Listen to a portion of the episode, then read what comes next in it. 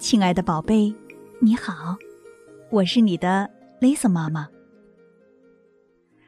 在之前的故事当中，我们说到了后羿因为射杀了多余的九个太阳，拯救了万物，立下了盖世之功，因此呢，受到了百姓的尊敬和爱戴。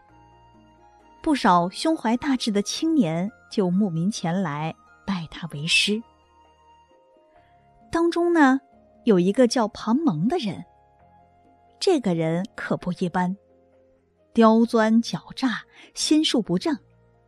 也就是因为他，才有了我们今天要讲的嫦娥奔月的故事。后羿有一个美丽善良的妻子。名叫嫦娥。后羿除了整日传艺狩猎之外，整天和妻子待在一起，感情非常要好。人们都非常羡慕这对郎才女貌的年轻人。有一天，后羿到昆仑山去采药，在山顶上遇见了王母娘娘。王母娘娘送了一颗。不死果炼制的仙药给后羿，并且告诉他，如果夫妻二人一同吃了这颗仙药，就都可以长生不老。如果其中一个人将这颗仙药吃掉，就可以升天成为神仙。回家之后，后羿就把不死的仙药交给妻子嫦娥保管。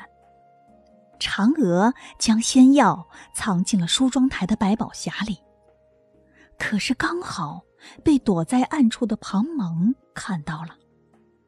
庞蒙起了坏心思，他暗地里想：我若将这长生不老的药偷来吃掉，就可以升天成仙，又何苦在这里苦苦学艺呢？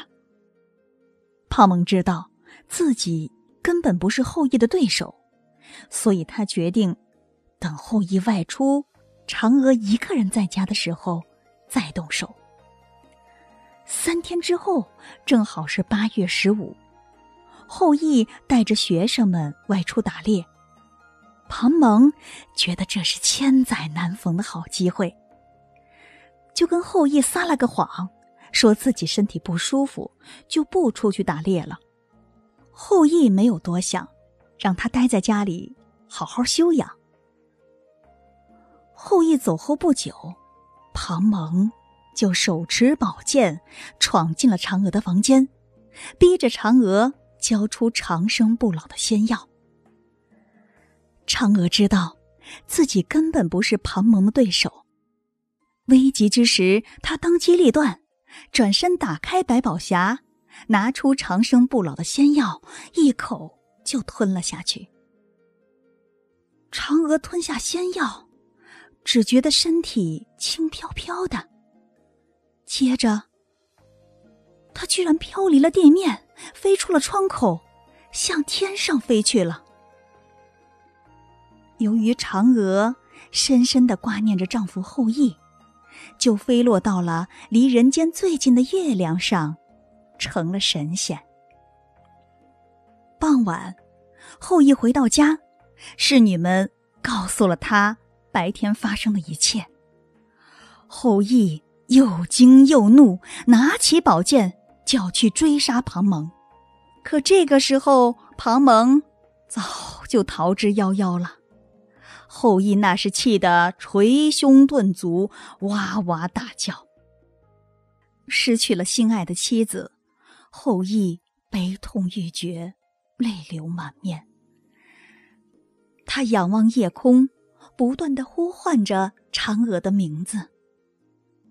可就在这个时候，他惊奇的发现，今晚的月亮格外皎洁明亮，而且上面晃动着一个身影，好像是嫦娥。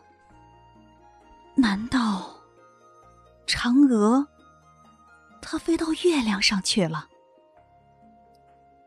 后羿立刻叫来侍女，让他们在嫦娥喜爱的后花园里摆上香案，放上他平时最爱吃的蜜食鲜果，遥祭月宫里的嫦娥。百姓们听说了嫦娥奔月成仙的消息，也纷纷在月下摆设香案，向善良美丽的嫦娥祈求吉祥平安。相传，从那以后，中秋节拜月的风俗就在民间传开了。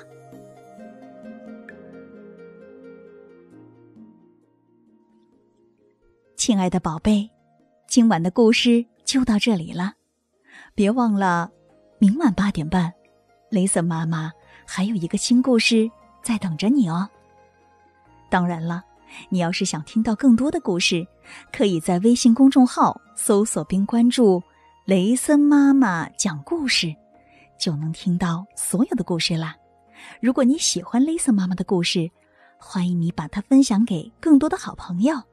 要知道，分享可是一种美德哦。夜深了，该睡觉了，宝贝，别忘了跟身边的爸爸妈妈、爷爷奶奶、外公外婆和兄弟姐妹们来一个大大的拥抱，轻轻的告诉他：“我爱你。”晚安。